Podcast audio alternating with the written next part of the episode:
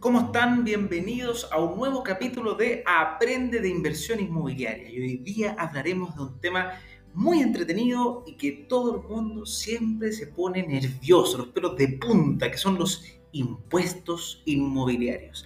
Así que no más rodeos, nos vamos al siguiente capítulo. Eso sí, recuerda que si quieres aprender sobre inversión inmobiliaria, sobre compra de terrenos y cualquier tipo de estos asuntos, puedes ingresar a www.thepowerchallenge.com y así tomar alguno de nuestros cursos. Espero que te encante. Pero bueno, vamos a este capítulo.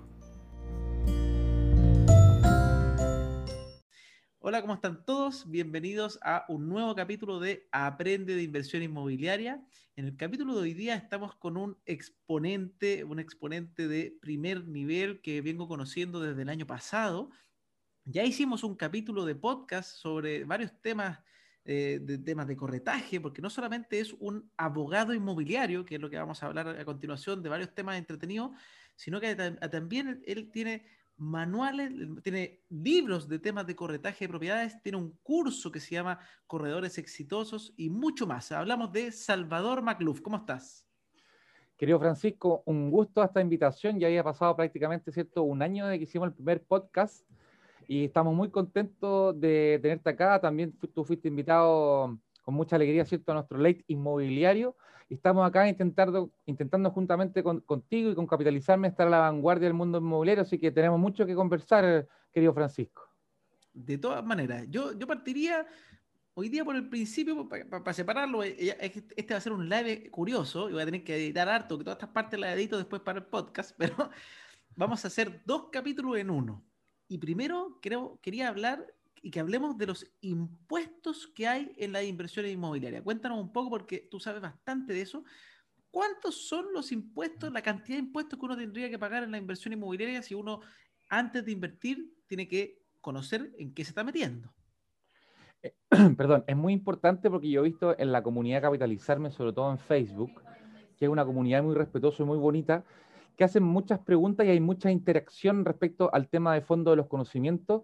Y yo sé que muchos de esos inversionistas o que se proyectan a hacer inversiones inmobiliarias ya nos están viendo. El consejo siempre es el, el inicio de hacer una planificación tributaria para entender de que nosotros hoy día tenemos que manejar y conocer los, los tributos, eh, manejar los impuestos y utilizarlos de alguna forma a nuestro favor. Esto en ningún caso es una evasión tributaria, sino que utilizar la normativa legislativa que sufrió una gran modificación, Francisco, el 27 de febrero del año pasado, el 2020. Se modificaron más de 100 normas con esta eh, ley de modernización tributaria y algunas de ellas influyeron hoy día en los impuestos. Tú en los, en los inmuebles tienes el IVA, tienes el impuesto a la renta, en las operaciones de crédito también el de timbre y estampillas y también las contribuciones. Por lo tanto, todos estos impuestos que el Estado realiza para poder obtener eh, ingresos y poder solventar los gastos de la ciudadanía y todas las obras públicas, tenemos que ir conociéndolo. Y tú me vas a decir cuál quieres conversar primero, porque podemos estar aquí hablando, si tú quieres, 24 horas continuas. Ya, primero, el primer impuesto, hablemos de, de los más básicos, del impuesto a la renta, de las contribuciones y al ganancial. Nosotros en este momento debemos entender de que cuando usted compra un departamento, una unidad, un inmueble para inversión, debe declarar los contratos de arrendamiento. Hoy día, por ejemplo, Francisco, la unidad de análisis financiero, la UAF, tiene la obligación de solicitar a todos los corredores de propiedades que ellos le entreguen física o virtualmente todos los contratos de arrendamiento en el año. Por lo tanto, si uno es inversionista, también tiene que hacerlo en la declaración de renta del mes de abril de cada año, tiene que declarar, ¿cierto?, hoy día sus contratos de arrendamiento. Y en base a eso, ¿cierto?, se va a pagar el impuesto a la renta, en este caso, ¿cierto?, como son... Em, son rentas de capital en la primera categoría y en su oportunidad, ¿cierto?, en el bloque complementario. Ahora bien, el concepto, ¿cierto?, de vendedor habitual también se aplica para el impuesto a la renta. Me explico. Cuando uno vende inmuebles, el Servicio de Impuestos Internos y la ley pueden calificar que usted es un vendedor habitual. Y si usted es un vendedor habitual, ¿cierto? Vamos a entrar bajo la prisma, ¿cierto?, de pagar el impuesto al valor agregado, el IVA. Y esto viene de la reforma del año 2015 de la entonces presidenta Michelle Bachelet, con la, con la intención, ¿cierto?, de poder fomentar y pagar en parte la gratuidad de la educación superior, lo cual nosotros siempre decimos, y no es una opinión política, sino que es un hecho, que un peso invertido en la educación superior es un peso no tan bien invertido como si se invirtiera, ¿cierto?, en la educación prebásica, cuando podemos entrar, ¿cierto?, en el espíritu, en el alma y en el crecimiento emocional de los niños. Es, ahí hay que ponerle más hincapié. Sin perjuicio de, hecho, de ello, se aplica este nuevo impuesto al IVA para la venta habitual y también un, impuesto único que puede ser un 10% o un 25% de, de lo que se obtenga de la ganancia de capital. Si tú compraste un inmueble en 100 millones y lo vendiste en 200 millones, siendo un vendedor habitual, sobre ese mayor valor o ganancia o utilidad hay que aplicarle ese porcentaje. Por eso una asesoría, Francisco, ex ante, como te gusta a ti, como dice el profesor, ¿cierto?, de Derecho Tributario, es mucho más económica. Porque ¿qué es lo que pasa? Cuando tú vas a comprar, ¿cierto?, una unidad, un inmueble, el notario te entrega a ti una declaración jurada. Que dice, por ejemplo, yo, Francisco Ackerman, declaro, ¿cierto?, si tú estás vendiendo, que yo no soy vendedor habitual pero el Servicio de Impuestos Internos dentro de los tres años siguientes o hasta los seis años siguientes te puede llamar, te notifica tu domicilio tributario y dice, Francisco, yo considero que tú fuiste un vendedor habitual, ¿cierto? Voy a recalificar el hecho y te voy a aplicar intereses, multas y sanciones por no haber declarado que eras habitual. Por lo tanto, aquí siempre capacitarse y tener un abogado tributarista y un contador inmobiliario es fundamental. Ahí, sí, ahí, ahí, debo decir porque yo, yo, mi primer departamento, he tenido solo uno. Espero que no me vayan a tocar la puerta, porque yo obviamente ese departamento lo compré para venderlo. Y, y obviamente me acogí al beneficio de las 8.000 UF, que es lo que hace la gran mayoría de los inversionistas. Todavía no pasan los tres años, así que espero que, que no me llegue la cartita nunca, por lo menos hasta que, hasta que prescriba ese, ese, ese tema. Pero es, un tema interesante, porque muchas veces uno dice, como que se, se ampara en no, que son 8.000 UF nomás, y, y listo y no es tan así. Pues, eh, y hoy día impuestos internos, como dice, el año pasado tuvo una reforma. Eh, antes era, era como blanco-negro, era si lo vendía menos de un año era habitual y si lo vendía después no era habitual, entonces era bien sencillo. Pero hoy día, que, hoy día sacaron eso de venderlo antes de un año, pero a mí lo que me dijo el profesor tributario es que cuando sacan esas cosas, no solamente por la buena onda, cada impuesto interno actúa de forma misteriosa, como dicen, le, le, sacaron la habitualidad en, en, menos de un año, pero hoy día tienen la facultad de ir a tocarte la puerta cuando quiera. Efectivamente, efectivamente. Antiguamente, como tú bien dices, se derogó el año pasado, el 2020, la presunción de habitualidad, dejando hoy día solamente la presunción de habitualidad de aquellas eh, empresas o sociedades que tienen como giro principal la comercialización de bienes inmuebles, que generalmente son las inmobiliarias o constructoras primera vendedora, quien realiza el proyecto. Por lo tanto, ahí el, ahí el comprador, Francisco, es el que paga el IVA, porque el IVA se entiende que es un impuesto directo que está agregado al precio. Y eso es lo importante, ¿cierto?, de contar con e, estos expertos que nos faciliten hoy día la vida, porque en ningún, en ningún caso va a ser un costo o un gasto, sino que muy por el contrario va a ser una inversión y un seguro a tu patrimonio. Buenísimo. Oye, Salvador, bueno, antes de hablar de otro impuesto, tú tienes, porque esa es una, una, fuente que nunca he logrado pillar, que así como una, una fuente de datos de, de asesores tributarios de confianza yo tengo uno solamente, que es el que hago las clases los miércoles. En este caso, ahora tú también eres alguien que siento que conoce de temas, de este tema y que, y que puede aportar. Pero eh, ¿existe algún lugar donde uno pueda como ver el track record de los de tributaristas, de asesores de esta materia? Nosotros, nosotros, querido Francisco, como te invitamos ¿cierto? al lanzamiento de globalbrokers.cl, nosotros vamos a, realizar y confeccionar las páginas amarillas inmobiliarias. Y las páginas amarillas inmobiliarias, ¿cierto? Vamos a tener ahí, digamos, un, un track list de aquellos profesionales que entendemos que están a la vanguardia y son los mejores. Por eso el que quiera tener novedades se puede inscribir en globalbrokers.cl a efecto de tener esta información. Ahora, las recomendaciones de los profesionales es muy, es muy difícil, Francisco, como tú dices, porque en definitiva hoy día estamos trabajando con el patrimonio de las personas, pero sí hemos ido conociendo algunas personas que vamos a ir, a ir recomendando a través de esta plataforma inmobiliaria.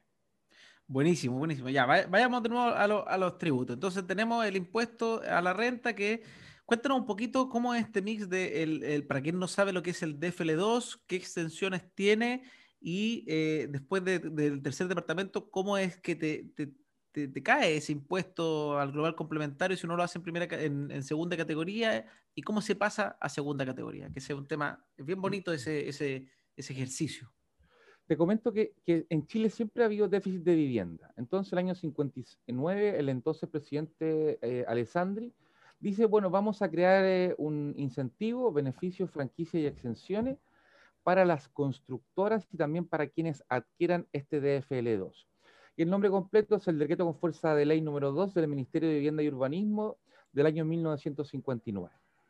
Entonces, este DFL2 tiene por intención, ¿cierto?, motivar al, al sector privado a la construcción de viviendas denominadas económicas por la legislación y también al adquiriente a tener algunos derechos, beneficios y franquicias. Entonces, el DFL2 no había límite para adquirirlo hasta el año 2010. Producto del terremoto en, aquella, en aquel año, se envió un proyecto de ley por el Poder Ejecutivo y el Parlamento lo aprobó, estableciéndose una limitación hasta dos. Porque, como tú también comentabas, Francisco, el DFL2 fue utilizado ¿cierto? también para una forma de acaparamiento o aquellas personas ¿cierto? que tenían mayor capacidad adquisitiva o ser sujeto de crédito compraban mucho. No sé si te tocó a ti ese tema.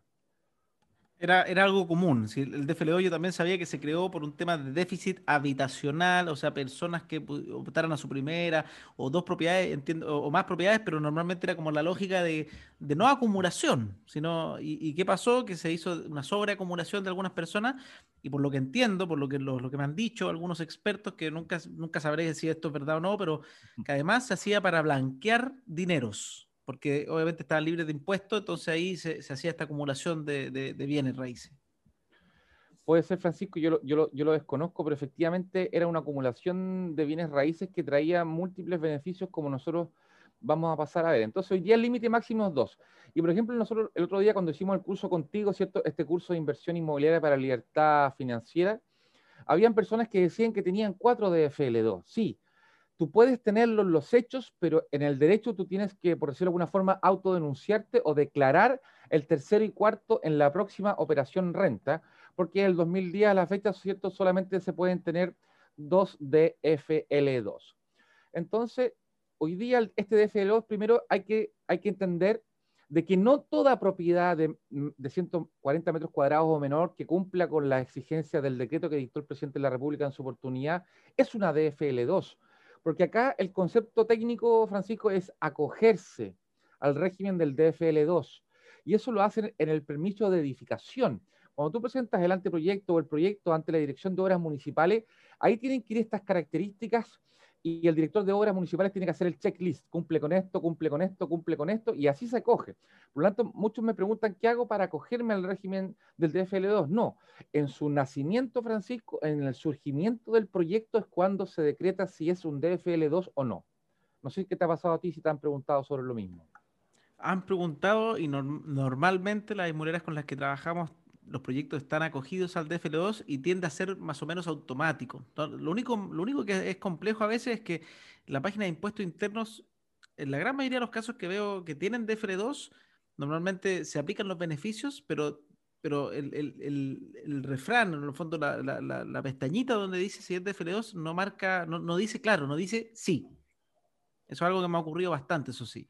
Efectivamente, por ejemplo, en la escritura, en la escritura pública de compraventa, tiene que aparecer inserto el certificado de recepción definitiva de las obras como proyecto de FL2. Y en las cláusulas de la escritura, Francisco, también debe aparecer cierto que estamos acogidos al régimen del DFL2. Por lo tanto, cuando usted le ofrezca una propiedad, el abogado inmobiliario tiene que hacerle un estudio de título en el cual le diga si efectivamente lo que le están vendiendo es un DFL2 o una propiedad acogida al régimen del DFL2 o no. Eso es muy importante porque también puede haber algún tipo de desinformación o algún tipo de defraudación. Entonces el consejo es que lo primero, ¿cierto?, sea realizado a través de este, mm, de este régimen y hay que entender que los inmuebles nuevos que se encuentren acogidos al DFL2 están exentas del 50% del pago de las contribuciones. O sea, voy a pagar el 50% si es que no está exenta. Y aquí hay que hacer tres divisiones. Hasta 70 metros cuadrados va a estar exento de contribuciones del 50% por 20 años de 71 a 100 metros cuadrados va a estar exento del 50% de contribuciones por 15 años. Y en 101 metros cuadrados, 140 metros cuadrados va a estar, exento, ¿cierto?, eh, por el plazo de 10 años. Ahora, como tú bien sabes, este beneficio es exclusivamente para los, las personas naturales. Las personas morales o las personas jurídicas no pueden acceder a este régimen. Y también este DFLO contempla un beneficio que se traduce en que las rentas que tú vas a obtener como inversionista no van a pagar impuesto a la renta. Mira qué interesante, no van a pagar impuesto a la renta tampoco primera, segunda categoría ni global complementario en el caso que tenga residencia en Chile o adicional en el caso que tengas residencia o domicilio en el extranjero. Por lo tanto, es muy importante porque durante toda tu vida no, vas a tener que declarar ni pagar cierto, estas, estas rentas que están libres del impuesto a la renta. No sé si me escuchas ahí, Francisco. Sí, sí te escucho. que pongo en mute el micrófono para por si ya a haber ruido. Así que ese, tema es, sumamente importante porque la verdad es que esos son los beneficios que la gran mayoría de los inversionistas inmobiliarios buscan. Este, esta exención de impuestos para poder hacer más rentables los negocios. Entonces, eso es lo que buscan. Y, cuéntame un poquito, además de, me fui para el otro lado, pero las contribuciones, ¿cómo son calculadas? Porque ahí eh, justo tocamos la parte de que el DFLOS trae beneficios, está uno el tema del impuesto a la renta, pero el impuesto a las contribuciones. ¿Cuál es, ¿Qué es lo que es el impuesto a las contribuciones? ¿Por qué es tan importante? ¿Y, cuánto cómo se calcula en caso de que uno tenga que pagarlo? Perfecto. Bien, hay que entender que el Estado, ¿cierto? Como una persona jurídica de derecho público, tiene dos eh, brazos ejecutores. Uno es la Tesorería General de la República, que es quien recauda, quien recibe el dinero, el, erario nacional, y el otro brazo ejecutor más temido, ¿cierto?, es el Servicio de Impuestos Internos, que ya su nombre ya, ¿cierto?, nos da un poco de temor, que es el que fiscaliza, ¿cierto?, la aplicación, declaración y pago de estos impuestos. Entonces, dicho esto, el impuesto territorial corresponde a un impuesto al patrimonio de las personas. Por el solo hecho de tú adquirir un bien raíz, hasta, 30, hasta 33 millones tú tienes exención, pero posteriormente el Estado, la ley, entiende que tú tienes patrimonio y por lo tanto a ti te aplica cierto este impuesto que está regulado por la ley 17.235. Entonces, este impuesto se determina sobre el avalúo de la propiedad. Es decir, el Servicio de Impuestos Internos tiene un departamento que se llama el Departamento de Evaluaciones que generalmente cada 10 años realiza las tasaciones de inmuebles agrícolas e inmuebles no agrícolas. Y el último, ¿cierto?, fue el 2014 y el 2016.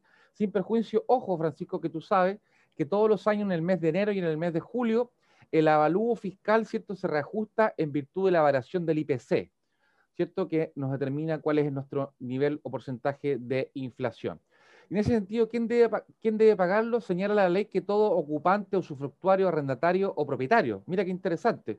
Y tú me dirás, pero Salvador, ¿cómo un arrendatario va a pagar las contribuciones? Perfectamente es posible si tú así lo pactas en el contrato de arrendamiento, por ejemplo, y reduces la renta. Entonces, perfectamente los derechos de aseo y las contribuciones las puede pagar el arrendatario. También las puede pagar el ocupante. ¿Por qué? Porque el dueño, ¿cierto?, se desapareció, nunca más supimos de él y él no pagó las contribuciones. Entonces, como yo estoy cómodo viviendo en esa propiedad, yo voy a pagar las contribuciones a efectos de que no salga a remate. ¿Qué te parece, Francisco? El micrófono, el micrófono. No, me parece, o sea, e, es, que son tantos temas y es un tema muy interesante esto que, que en verdad, más que preguntas, porque ya, ya se me pasó el tiempo volando, estamos a 10 minutos y, la idea es que quiero lograr los dos capítulos en uno. entonces, entonces, ya estamos, pasamos, repasamos, porque acá quiero, el hombre eres tú. Entonces, más que interiorizarme full en los temas, pasamos de impuesto a la renta, contribuciones, y hay otro, bueno, el impuesto sobre la venta también, que ya lo hablamos. ¿Existe alguno que se me quede volando? Si una persona está escuchando esto y dice, ah, ya me quedan claros, están estos tres impuestos que son los, los clásicos, las contribuciones, el impuesto a la renta y el impuesto a la venta. ¿Hay otro que tenga que eh, ponerme eh yo a, fijarme en, el mundo inmobiliario? Sí, eh, cuando nosotros realizamos operaciones de crédito de dinero, cuando nosotros le pedimos dinero, plata, ¿cierto?, al banco para hacer una inversión inmobiliaria, las operaciones de crédito de dinero, ¿cierto?, están grabadas con el impuesto de timbres y estampillas. Y el impuesto de timbres y estampillas mm. graba, ¿cierto?, las operaciones de crédito de dinero en base al monto del crédito, al monto de la plata que a mí me presta. Por lo tanto, tú al momento de comprar un, buen, un bien inmueble tienes que tener el eh, ingreso renta en el caso del mayor valor, ingreso renta de declarar, digamos, el arrendamiento, el caso del IVA en el existir eh, eh, habitualidad el impuesto territorial y el derecho de aseo por el solo hecho ¿cierto? de tener patrimonio hasta una exención cercana a los 33 millones de pesos y el impuesto de timbre y estampilla. Eso es lo que tú globalmente deberías tener hoy día presente. Perfecto. El impuesto, y el impuesto al timbre y estampillas también tiene beneficio al ser DFL2. Efectivamente, también tiene una rebaja a hoy día ser cierto DFL2. Por lo tanto, los inversionistas siempre debieran, en teoría, los dos primeros inmuebles que, que tienen comprarlos con este beneficio derechos, franquicias y exenciones, o en su efecto, si tú ya tienes inmuebles que no estén acogidos al DFL2, también puedes comprarlo. Puede ser tu tercera, cuarta o quinta propiedad, con el máximo cierto de, dos. unidades, como persona natural, correcto. Perfecto, o sea, bueno, o sea, al final son estos cuatro grandes impuestos que uno tiene que, y aparte se fraccionan en distinto, porque al final el impuesto a la renta tú lo puedes percibir de distintas maneras. Ah, me falta otro que no te pregunté. ¿Qué pasa con cuando yo digo quiero arrendar amoblada mi propiedad?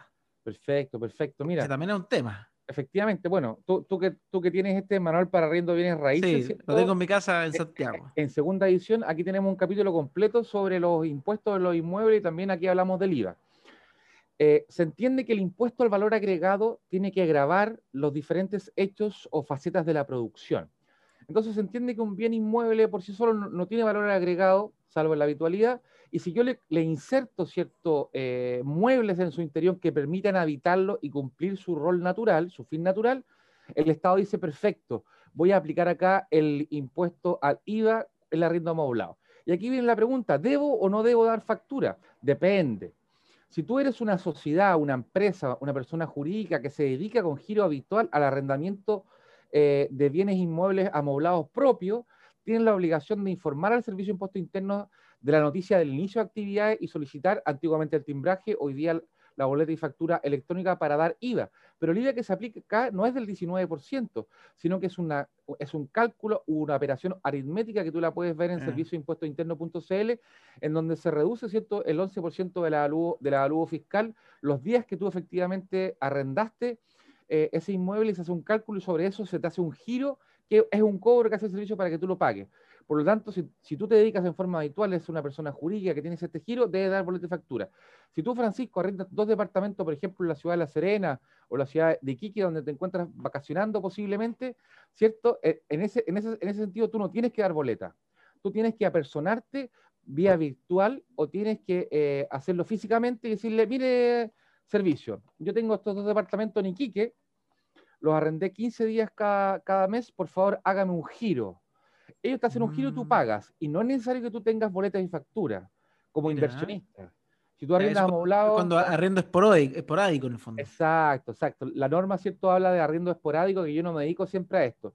Por lo tanto, en todo el, caso, ¿cierto? De los colaboradores, clientes de Capitalizarme que compran a través de vuestra plataforma, de vuestra empresa, no necesitan tener eh, estos documentos tributarios, salvo que se hayan constituido como una empresa que tenga su objeto social y que se dediquen a esto ya, por ejemplo, a arrendarlo amoblado de completo el año corrido. Efectivamente. Perfecto. Mira, otro tema más entonces, y otro impuesto que pagar, o sea, si uno quiere arrendar amoblado, tiene que fijarse que su incremento en costos tiene que valer la pena. O sea, el, costo de los muebles más el costo del impuesto adicional tiene que ser mejor el retorno que va a tener por el arriendo de, esa, de, esa, de ese aumento en costo. Efectivamente, y, ahora ojo, hay quienes lo hacen, yo en ningún caso lo recomiendo, porque es una evasión tributaria, lo, que se hacía, lo que hacían, era que firmaban por los muebles un contrato de comodato. Y el comodato es un préstamo de uso gratuito. Entonces arrendaban el inmueble con un contrato de arrendamiento sin, sin amoblar y en paralelo firmaban un contrato de comodato que es este préstamo gratuito y así, digamos, hacían esta evasión para el pago del IVA. Perfecto. A ver si estoy con el micrófono, siempre me, asusto ahora que lo, lo, voy apagando. ¿Por dónde estamos transmitiendo, perdón, querido Francisco? También te aprovecho aquí de preguntar. Yo estoy desde Reñaca, estoy desde Reñaca, pero obviamente estamos en un mix de vacaciones, home office y, mi, señora está también trabajando, entonces está hablando con reuniones. No, no estoy en, la comodidad de mi hogar donde tengo una oficinita hecha, hecha para poder hacer mis podcasts de forma tranquila, pero no quiero dejar de hacerlo, así que tengo que enfrentarme a que hay que hacer las cosas como lo que uno tiene. Muy bien, muy bien. Y, y, estamos también eh, esto a través de tu podcast y también de diferentes de YouTube de capitalizarme.com, ¿correcto? Estoy en el YouTube personal, de hecho, en el YouTube personal de Francisco Ackerman. Tengo ahí, yo trabajo en el YouTube de Capitalizarme, pero también tengo el mío personal donde van los podcasts como es un, es un, un emprendimiento propio, lo tengo aquí en mi canal personal. Correcto. Así que muy entretenido, hay 17 espectadores, estoy muy contento. Hay uno que me, me, reí mucho, y, em, o sea, está Felipe Zamora, que lo he visto hartas veces, pero también José Luis Soto, que dice, pasó de Instagram, porque antes yo estaba antes de venir para acá, estaba haciendo un, un, un live en Instagram sobre, hablando de la comuna estación central y varias cositas. Y después me pasé, les dije, vamos a YouTube, y se pasó a YouTube, y en la tarde se va a conectar porque tenemos un Zoom en, ese, que, que, para un lanzamiento de un proyecto que tenemos en, en, la comuna Estación Central. Así que interesante. Y Paula, saludos desde Viña del Mar. Mira, Paula, ¿qué tal?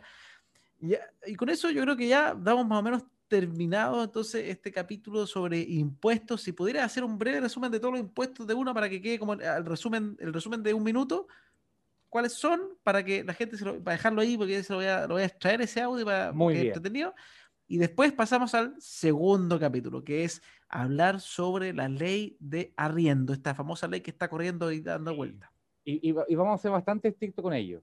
Antes, contar, ¿cierto?, que usted como inversionista inmobiliario debe hacer una planificación tributaria antes de pensar hoy día en la adquisición de diferentes inmuebles, ya sea en blanco, en verde, entrega inmediata o usado.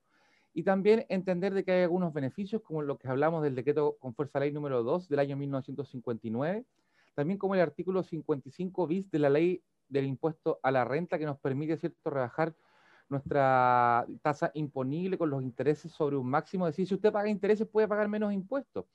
Y contar, ¿cierto?, con un contador tributario y un abogado inmobiliario que los pueda llevar en buena forma a acrecentar y crecer en bloque su patrimonio tenemos el impuesto al valor agregado, los bienes raíces amoblados, el IVA en el caso de que el vendedor sea habitual, deberá considerarse ese valor en el precio final de venta, el impuesto territorial o contribuciones de haberes y los derechos de aseos, y el impuesto a la renta por lo que recibo yo mensualmente o anualmente por mis rentas de arrendamiento y también por el mayor valor en el caso que yo vendo una propiedad. Por lo tanto, no tenerle miedo no tenerle miedo a los impuestos, sino que trabajar con ellos y tener un equipo maestro, una mente maestra que nos pueda ayudar, querido Francisco, a hacer de la mejor forma nuestras inversiones. Efectivamente. Ah, hay una pregunta, dos preguntas. Primero están preguntando dónde pueden conseguir tu libro, Salvador.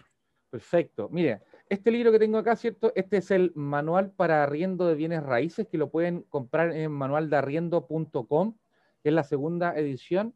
Y este básicamente es un libro de consulta Aquí aparece, ¿cierto?, cómo debes arrendar, cómo debes tener los resguardos, etcétera. Y este otro que lo tenemos acá, querido Francisco, aprovechando tu no Se ve, no se ve. Está, muy brilloso, está muy brilloso. Ahí. Espérate, ahí, ahí se ve. Este es El, ABC del corretaje, que es un libro que me tocó cinco años de investigación y este libro lo puedes ver en el abcdelcorretaje.com. Son libros que para todos los inversionistas están ahí presentes. También tú lo tienes, Francisco, y espero que cualquier continuidad, si quieres ser parte de un capítulo de cualquiera de estos libros, eres muy, muy bienvenido.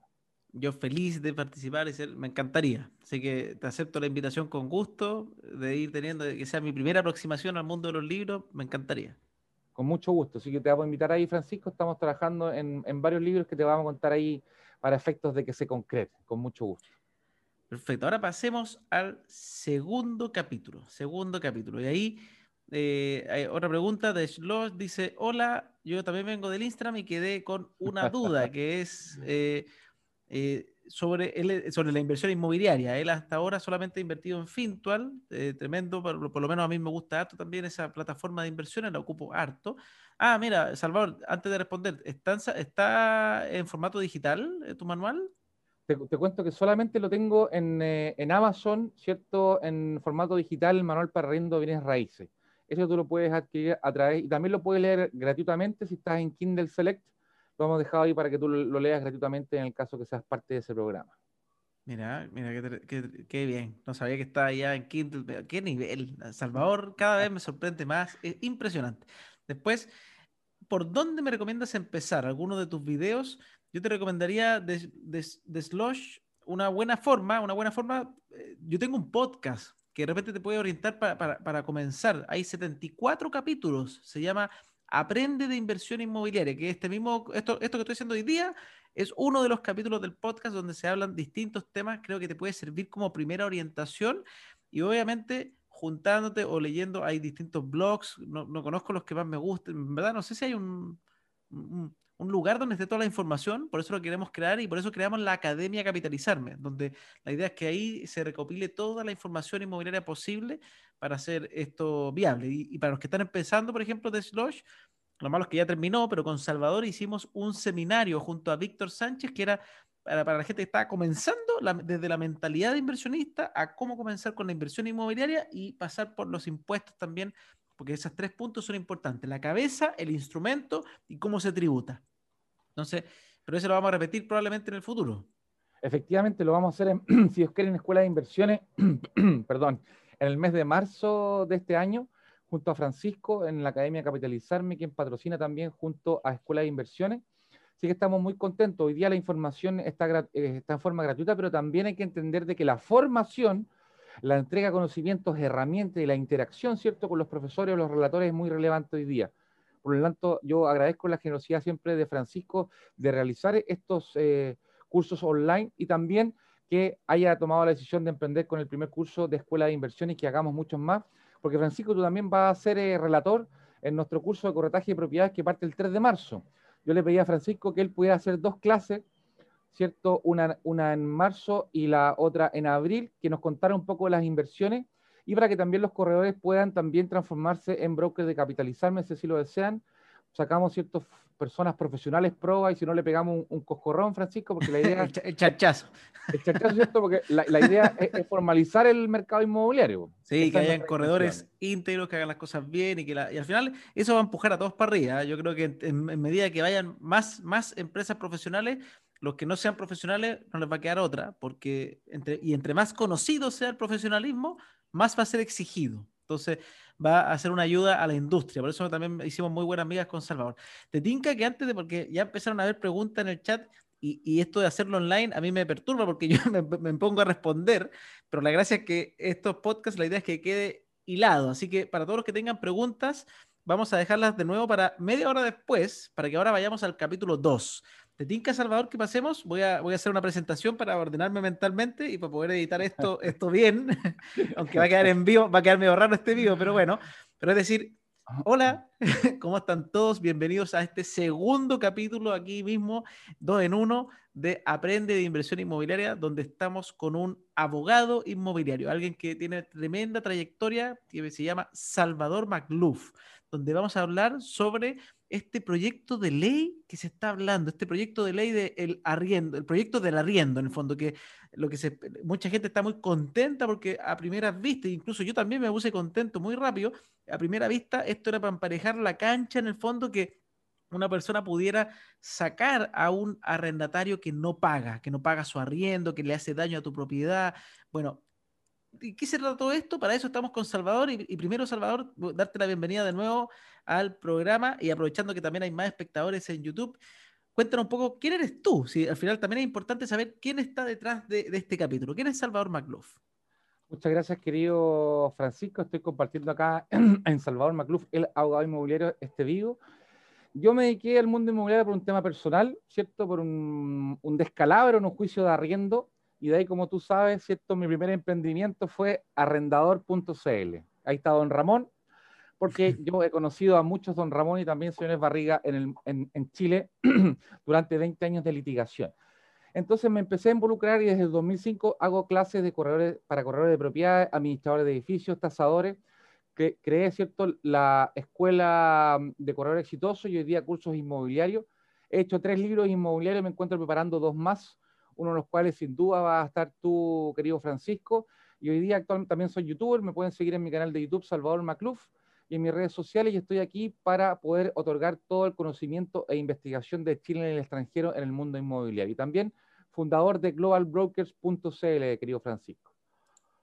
Tremendo, un tremendo, ya no, sé cómo decirlo, porque no es personaje, pero es un autor, prontamente espero que sea bestseller también, y esa es la idea, salvar toda la fe, porque sé que está haciendo un gran trabajo. Pero hablemos ahora como, como abogado, ¿qué has estudiado de este nuevo proyecto de ley que promete que la mm. gente está expectativa? O sea, yo, yo esperaba que esto sea como por fin el round, porque hasta el minuto estaba pasando que de repente está saliendo solamente derechos para un solo lado y el, otro, el otro estaba ahí a puro impuesto, al revés, le están, están metiendo eh, puro costo al inversionista y al otro lado le están metiendo puras libertades. Efectivamente, ese fue el argumento que en el 2012 fuimos corredactor junto al diputado Patricio Vallespín de un proyecto de ley, en donde le decíamos, Estado, usted a mí me mete la mano en el bolsillo, me pone más impuestos, pero no me ayuda por el otro. Hoy día el juicio de arrendamiento puede durar 6, 8, 12, 24 meses y hay abogados que se dedican a entorpecer, digamos, el resultado de poder recuperar la propiedad y el cobro de las rentas. Lo cual yo en ningún caso estamos de acuerdo, sino que tratamos, ¿cierto?, del recuerdo de los derechos. Entonces, ¿qué es lo que pasa? Estoy molesto, Francisco. Estoy molesto porque desde el año 2004, que fue la última modificación de la ley de arrendamiento, ¿cierto? Que han pasado 17 años, se han presentado 27 proyectos de ley. Y hoy día estos parlamentarios, ¿cierto? La Cámara de Diputados, a los cuales yo me he mantenido con comunicación, enviándoles cartas, habiendo asistido en su oportunidad para la modificación de la ley de arrendamiento, han hecho un proyecto bastante defectuoso y deficiente. Porque aquí el problema es el sistema. Ellos están viendo eh, aquellos arrendatarios morosos, ¿cierto?, que hayan causado daño, no hayan pagado la renta, los servicios básicos, a efectos de la dictación de la sentencia. Pero hoy día ese no es el problema. Hoy día hay 27 proyectos de ley presentados y lo que debió haber hecho acá es haber refundido todos ellos. Por eso ya me he puesto en contacto con varios senadores para presentar modificaciones o indicaciones para robustecer este proyecto.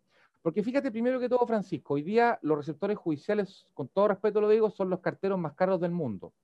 ¿Y por qué son los carteros más caros del mundo? Porque por cada notificación de cada resolución te pueden cobrar entre 25 mil pesos a 100 mil pesos. Tú para recuperar tu propiedad tienes que pagar entre 300 mil pesos a un millón de pesos. O sea, no te pagan, no te pagan la renta durante seis, un año.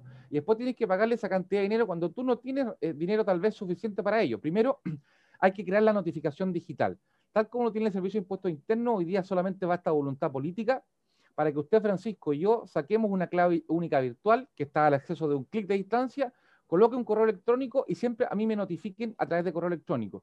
Porque un juicio de arriendo puede tener costas de 200, 300, 400, 500, un millón de pesos. Costas que tú le pagas al receptor. Ese, es el primer tema. Notificación digital de todas las demandas civiles a través de un correo electrónico que uno lo coloca en la clave virtual o cuando va a sacar carnet de identidad, pasaporte, etcétera. Eso se, eso se soluciona así de fácil. Falta voluntad política hoy día para ello. O también crear un centro de notificaciones civiles en materia de familia, en materia laboral, en materia penal, hay un centro de notificaciones que es parte del Poder Judicial, que un, un funcionario al cual uno no tiene que pagarle va y notifica a la otra parte. Entonces, en este momento eh, se, enriquecen algunos y se empobrecen otros. O sea, no hay acceso igualitario para la justicia. Punto número uno. Punto número dos. En el proyecto de ley que nosotros presentamos hay algunas modificaciones a la prueba para evitar, por ejemplo, que uno pida un peritaje cuando no sea necesario. Un peritaje puede demorar tres, cuatro meses un oficio cierto de documentos que se pueden obtener a la mano. Por lo tanto, hay que cambiar el procedimiento. Y lo más grave es que hay que cambiar desde la sentencia, desde la sentencia hasta la entrega del inmueble. Te, pongo un ejemplo. Cuando se decreta la, la devolución de la casa a través del lanzamiento, la otra parte puede pedir la suspensión del lanzamiento hasta por 30 días.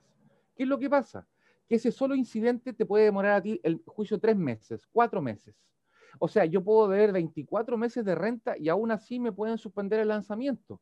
Lo que yo propongo es que la sentencia diga un día X en que se va a producir el lanzamiento y no esperar. Hay que notificar la sentencia, el cumplimiento incidental de la sentencia, la intimación, el lanzamiento sin fuerza pública, el lanzamiento con fuerza pública. Entonces, el proceso de la ejecución de la sentencia, em, que no está contemplado en este proyecto de ley, pero sí en el otro, es, más relevante de lo que se está tratando en este momento, Francisco. Por lo tanto, yo creo que se aprovecharon eh, de la conmoción social de los últimos casos, inclusive hoy día en Chilevisión aparecía, ¿cierto?, la abuelita de una alumna, a quien la vamos a ayudar, y todos estos casos dramáticos para hoy día entender de que hay que meterle mano a la, ley de arriendo. Pero por favor, un poquito más de trabajo, con todo respeto, estamos disponibles, pero aquí hay que hacer un proyecto, ¿cierto?, global en lo, que dice a la ley de arrendamiento hoy día en Chile. Y el proyecto, así como está hoy día, ¿qué, es lo que hace solamente? Porque eh, yo entiendo hoy día que la, lógica es, eh, yo tengo un problema con mi arrendatario, supongamos, no me paga, no me paga un mes, no me paga dos, eh, y supongamos que la persona está pagando igual los gastos comunes, no te paga solo el arriendo. ¿Qué puedo hacer yo hoy día? ¿Cómo, cómo comienzo este tema? ¿Y, cómo funciona hoy día la ley? ¿Y, qué viene a ser lo que, lo que se supone? Porque yo lo que entendí es que antes tú tenías que esperar hasta el final del juicio, o sea, tenés que tratar de hacerlo por la buena, pero si no, tienes que esperar hasta que termine el juicio y ahí recién puedes salir a recuperar tu casa. Y que se supone que con este proyecto de ley lo que se va a hacer es que en paralelo, cuando comienza el juicio, uno puede apelar a, sacarlo de la casa en paralelo. Eso es lo que yo entendí a grueso modo de lo que se buscaba en este proyecto de ley. Eres un gran abogado, Francisco. Yo creo que te va a poner un 7 en tu examen de Derecho Civil. Te cuento un poco qué ha pasado. La Cámara de Diputados, ¿cierto? Aprobó y despachó al Senado. O sea, este primer trámite constitucional, la Cámara aprobó y despachó al Senado, ¿cierto? Un proyecto que modifica el, CPC, ni siquiera la ley de arriendo, sino que el Código de Procedimiento Civil, en un capítulo especial. Entonces, la idea matriz de este tema es que crear un procedimiento más rápido para que el propietario pueda recuperar cuando tenga cierto, una presunción o un elemento plausible de prueba de que hay deuda, posibilidad de daño a recuperar antes la propiedad. Entonces, como te decía, este, mira, cada juicio tiene etapa de discusión, etapa de sentencia y etapa de cumplimiento. Este proyecto ataca la ejecución, perdón, la discusión, la prueba y la sentencia. Pero no, ataca lo importante que es dónde está la dilación, la demora, los costos, que es la etapa de cumplimiento. Porque tú cuando tengas una sentencia vas a tener que seguir eh, realizando los trámites que yo te mencioné, estos nombres técnicos, pero en cuanto corto se va a seguir demorando hoy día un juicio. Por lo tanto, hoy día se puede acceder provisionalmente a la demanda. Me pueden decir, sí, Salvador, tú estás demandando, ¿cierto?, por no pago y porque debes servicios básicos y porque están haciendo daño a la propiedad. Por lo tanto, yo accedo provisionalmente a la demanda, dicto una especie de resolución, una especie de sentencia y después se tiene que mandar a cumplir.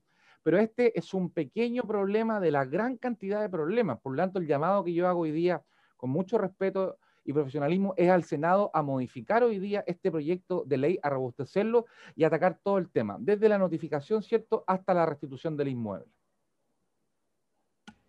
Ya, o sea, por lo que entiendo entonces, acá, o sea, uno, tú has estado metido, por lo que veo, desde, desde hace harto tiempo estás metido en este tema, entonces a ti te afecta y por lo que entiendo como este fue el fruto de tu primer emprendimiento, o sea, te afectó de manera directa. no, no, no fue simplemente que te, afecta por, por, abogado y por verlo y por ver los juicios de la televisión de la señora Juanita, que aparte a mí me da pena porque normalmente se aprovechan eh, y son muy comunes los casos de, de, hacerlo con persona adulta mayor que no tienen ni la plata, ni el tiempo, ni, ni, ni, las ganas de poder meterse en juicio. Y normalmente ahí se hace mucho este tipo de, de, de actuar, porque también obviamente aparecen a veces defensores, pero es que cómo voy a echar a alguien que no puede pagar, es que no siempre, no, la cosa no está en blanco y negro. Si fuera todo blanco y negro, sería tan fácil el mundo. Acá hay, un montón de gente malintencionada en todos, en todos sentidos, porque también puede haber gente que sube los arriendos como loco, ok, pero acá hay gente que se aprovecha de personas, normalmente personas de escasos recursos, las tomas de casa no, no, no es como que lo común es que ocurra, eh, ocurre siempre a la señora que de esfuerzo, que es su única fuente de ingreso adicional a la pensión, si es que tiene pensión, porque muchas veces ni siquiera tienen pensión, su única pensión es esa casita que tienen y se la toman. Entonces, eh, a ti te pasó esto y, y pues, qué interesante saber que tú estuviste metido desde el principio. ¿Y cómo, cómo fue esa experiencia tuya? Eso también me gustaría, para que hablemos también, ¿cómo te nació esto de hacer ese emprendimiento del Don Ramón? Mira, nosotros, yo en el año 99 estaba en segundo año de universidad y mi, mi, papá, digamos, tenía un local comercial en unas avenidas transversales a la Alameda en el centro y antiguamente estaban las micro, las micro amarillas. Entonces, Iba a la micro amarilla, pasaba ahí por esa calle raudamente y el arrendatario de mi papá, que era una peluquería, no le había pagado el arriendo durante un año. Posteriormente se inició el juicio y recién a los dos años y medio, porque eso pasaba en Santiago antes del 2003 de la modificación, se demoraban dos años y medio en los juicios. Dos años y medio se decreta el lanzamiento, o sea, tres años y medio de no recibir renta.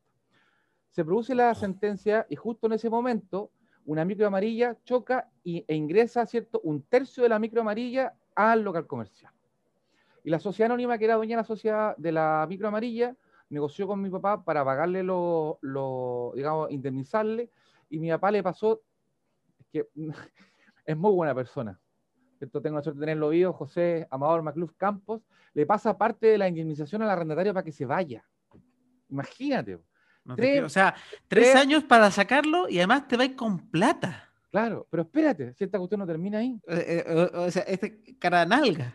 Cara nalga, absolutamente. Entonces, ¿qué es lo que pasa? Con posterioridad a ello, se produce la, sentencia, la intimación, el lanzamiento, y yo estaba ahí, ¿cierto? Tenía 19, 20 años, y eh, se, cerrajero se produce el alzamiento de, de las cortinas y nos encontramos con una hecatombe había más de dos toneladas de basura.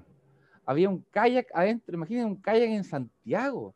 Todos los techos que se habían eh, refaccionado, los techos falsos rotos, destruidos, basura, de todo, weón.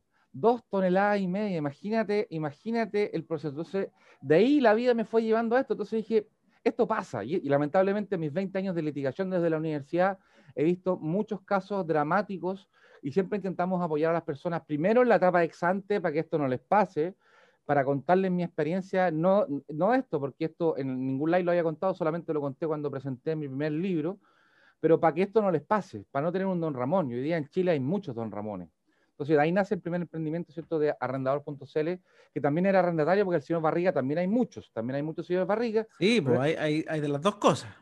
Efectivamente, así que e, e, esta, esta, esta, esta, experiencia, digamos, me llevó a dedicarme al tema inmobiliario, al arrendamiento, y, se fue desencadenando solo. Pero yo creo que fue mi subconsciente que dije, no, no, y esta persona aparte se cambió a una cuadra, se puso en otra peluquería a una cuadra. Que también y, seguro que no le pagó también. esas conductas se repiten. Efectivamente. Entonces, mira, acá todos tenemos deuda, buena y mala. Nadie está libre de caer en una desgracia, en una quiebra, en una mala relación, divorcio que se transforme en la disminución de, patrimonio, etcétera. Pero el tema acá es que cuando hay dolo, cuando hay una necesidad, una acción de provocarle daño a otro. Entonces, bajo esa perspectiva, la idea mía en estos años ha sido poder contribuir con mi experiencia, mi análisis, mi investigación y mi conocimiento y mi práctica a todas aquellas personas, ¿cierto?, que tienen bienes raíz o que quieren hacer una inversión o que tienen problemas con el dueño o problemas, ¿cierto?, con el arrendatario. De todas maneras. Oye, Salvador, hay una pregunta muy buena acá en YouTube que dice Felipe, o sea, vamos a ver si, pero es, si es que habían proyectos mucho mejor que el que se, el que se avanzó, ¿por qué crees que, por qué no se tomó el que era más bueno? Porque como decía el primo Sigmund Freud, todos tenemos necesidad de reconocimiento. El presidente Piñera, en marzo del año pasado, presentó un proyecto de ley de arrendamiento que englobaba los 20 anteriores. Entonces, cada uno quiere que su propio proyecto avance. Entonces, aquí el, servicio público tiene que decir, ok, este, este, proyecto mío es más o menos, lo voy a juntar, voy a ver que se junten todos estos otros proyectos y me, voy a, y me voy a dar el tiempo de leer todos los proyectos que hay, porque también hay proyectos que benefician al arrendatario, con la evolución del mes de garantía, por ejemplo. Sí, que son muy comunes. Hay gente que dice, oye, eh, tanto sinvergüenza que no te devuelve el mes de garantía, entonces está bien que se englobe dentro del proyecto.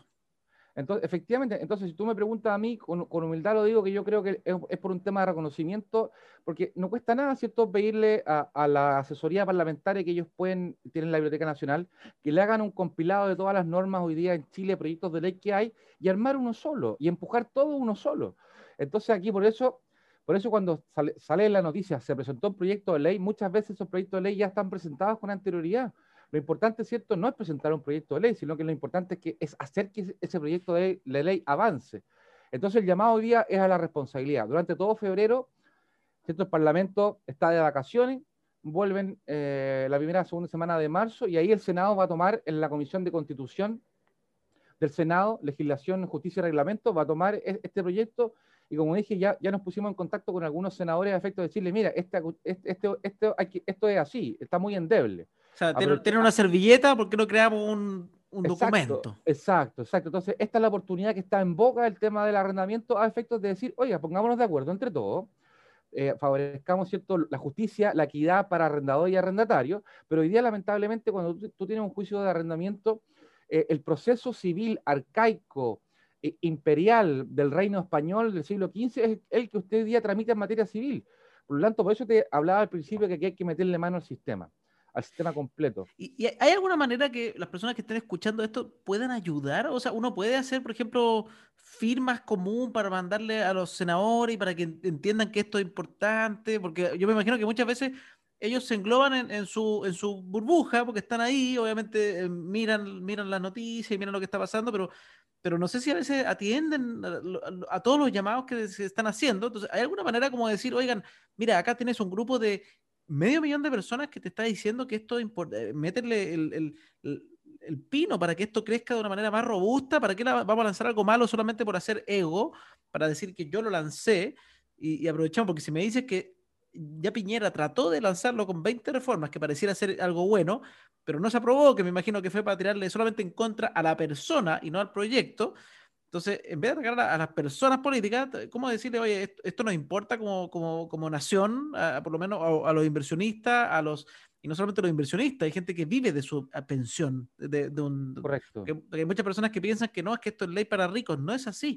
Hay, o sea, adquirir un bien raíz ahora cada vez es más complejo, pero hace 20 años atrás era relativamente sencillo para muchas personas, y, y ni siquiera tantos años atrás, porque antes había poco acceso al crédito, pero hace 15 años atrás personas con bajos recursos podían adquirir propiedades, gente que tiene subsidios. Hay miles de personas que han adquirido subsidios, o sea, viviendas con aporte del Estado gratuitas, o sea, personas que esto es su único bien que han podido adquirir gracias a un subsidio y ese bien, imagínate que esa persona que quiere superar la pobreza y logra y, logra y le va mejor y se va a otro lugar, a otra comuna a vivir para vivir más cerca de su trabajo y quiere poner en arriendo esta propiedad y le aparece el malandro que no, que no le quiero pagar. Entonces, esa persona que está tratando de superar la pobreza, pueden aparecer este tipo de, malhechores, que yo le digo que no, no se me ocurre otra palabra porque no, no lo encuentro. Entonces, de verdad esto es un proyecto que es importante, obviamente como muchos otros, porque yo sé que hay muchos proyectos que se necesitan, pero bueno, se tienen que hacerlo todo en paralelo finalmente. Correcto. ¿Cómo se puede? ¿Hay algo que podamos hacer la gente normal? Eh, siempre juicio la asociación criminal que nosotros estamos creando de profesionales inmobiliarios, yo he hablado con el presidente de Coproch, con el presidente de ACOC, con el presidente de ACOPROT, con el presidente de y les digo, ustedes tienen que tener un rol fundamental en las reformas inmobiliarias. Llamemos a conferencia de prensa, hagamos un lobby ilícito, y hoy día los grandes actores del mundo inmobiliario, ¿cierto?, no eh, podrían hacer más, más allá de las redes sociales. En el caso propio de nuestra oficina, nosotros antes de presentar el, presidente Peñera, ¿cierto?, este, ese proyecto de ley, eh, enviamos multiplicidad de cartas a la presidencia, eh, presidencia.cl, lo puede hacer, usted lo puede mandar en este momento, también físicamente a La Moneda, Avenida eh, Fernando Higgins, sin número Santiago, a los parlamentarios teniendo reuniones, haciendo una, presión efectiva, porque hoy día los medios de comunicación son relevantes, pero también los actores inmobiliarios, tú, yo y todos los otros líderes de opinión también tienen que hacer un llamado a la autoridad en forma pública y privada en forma lícita a efectos de entender de que esto es un, tema complejo, porque ¿qué es lo que pasa? Eh, en esto me acompañó mucho el ex eh, diputado Joaquín Tuma y senador Eugenio Tuma, hoy día candidato a gobernador regional por la Araucanía, y también el diputado Patricio Vallespino, hoy día también candidato a gobernador, ¿cierto?, en Puerto Montt, a efecto de entender de que hoy día pedimos un informe a la Corte Suprema, y la Corte Suprema nos dijo, al año se presentan en promedio entre 15.000 a 17.000 juicios. Pero ¿qué es lo que pasa? Uno de cada cuatro se judicializa. Y estos parlamentarios decían que ellos apoyaban a aquellas personas que no judicializaban porque no tenían plata para, para el acceso a la justicia. Entonces, si tú multiplicáis, son 60.000 casos al año, y si tú multiplicáis 60.000 por, por 4, que es una familia promedio, son un cuarto de millón de personas que ven afectado su ingreso, y yo calculo que más de 2 millones de personas tienen una propiedad. Y con esa propiedad, cierto, que la arriendan, arriendan otra mejor o viven, y se van a ir con los hijos, etc. Entonces, esto afecta a millones de personas hoy día. Y, el tema hoy día es que todos no estamos exentos de deuda sin duda, pero te digo que los Don Ramón hoy día existen. Te comento que hace dos semanas atrás tuvimos un lanzamiento, recuperamos una propiedad, que fue un juicio que nos pidieron que, lo ayudáramos, y el tipo, bueno, no pagó en un año y medio, eh, fue denunciado por múltiples ilícitos, chocó la reja del, del edificio, ¿cierto? La botó para abajo, y eh, imagínate, en el tiempo en que pedimos y se recuperó el inmueble, pasó un mes y en el mes dejó llave caliente con el califón prendido. La casa pudo haber explotado. Imagínate, 30 días, las aguas corriendo, se llevó las puertas, reventó las chapas, el arriendo era amoblado, se llevó todos los muebles, se llevó las cañerías, los destrozó completamente, no dejó nada. Entonces, y esa persona, que es una persona mayor, perdió su patrimonio no pudo, no pudo pagar su otro arriendo, le hicieron una pérdida millonaria con las rentas, con los muebles, con el daño, y, los tribunales, muchos funcionan muy bien y yo los aplaudo, sin perjuicio, lo cual es momento de meterle aquí a entender de que este, este no es un tema, como tú decías, de los millonarios, sino que una persona, dos millones de personas viven con un arriendo. Entonces tenemos que también poner, ponernos en el otro lado. Hoy día hay una crisis, hay desempleo, todo lo demás, pero eso nos justifica también que yo no pueda subsistir con el arriendo de mi propiedad, sobre todo las personas de la tercera edad, que una, una pensión miserable. Entonces, el Estado, si a mí me coloca más impuestos o me coloca más gravosa mi vida diaria, también tiene que ayudarme por la otra mano. Y si ustedes escuchan mi presentación en la Cámara de Diputados, que está en mi canal de YouTube, yo hago esa pensión. El Estado a mí me obliga, pero tampoco me, da un empujoncito. Entonces, pongámonos, pongámonos las dos caras a la moneda, Francisco. Efectivamente. Hoy Salvador ha estado sumamente entretenido este capítulo. este lo voy a tener que editar rápido porque ya veo que este, este, es un tema que está hoy. Así que este yo creo que le voy a poner prioridad para editarlo y subirlo esta semana, ojalá, eh, para poder hacerlo, para poder ayudar. Ahí yo me entrego, me entrego en el fondo, eh, yo feliz de ayudar porque siento que necesito ayudar. Así que ahí, Salvador, te voy a pedir ayuda a ti. Si que tú sabes cuáles son las maneras que que yo puedo aportar para que este tema llegue más arriba de alguna manera, te hago caso, porque yo en ese sentido yo no soy experto, no, entonces si, si, si, es que hay que mandar cartas, ¿cómo lo hago? Y me pongo a hacerlo. Vamos a hacer una, estrategia, una estrategia comunicacional a partir de este momento, a pesar de lo que, sea, que hemos hecho en los últimos años, a efectos de hacer aquí una mancomunión y entender, que entiendan de que esto es grave, ¿cierto? Y, y Francisco, te lo agradezco y así nos vamos a poner de acuerdo, con mucho gusto. De todas maneras, así que con eso vamos dejando el capítulo hasta hoy. Ha estado muy entretenido, el doble, dos capítulos en uno, acá para los que están en YouTube y en podcast ya vamos a editarlo cada uno de forma independiente. Así que con eso me despido de Salvador, que estés muy bien y muchas gracias por esta participación extraordinaria. Gracias a ti, Francisco, por la oportunidad que nos da a nosotros de comunicar, por esta comunidad hermosa que, están, que estás creando y siempre vamos a estar a tu disposición. Así que vamos adelante y juntos somos más. Un abrazo. Que esté muy bien.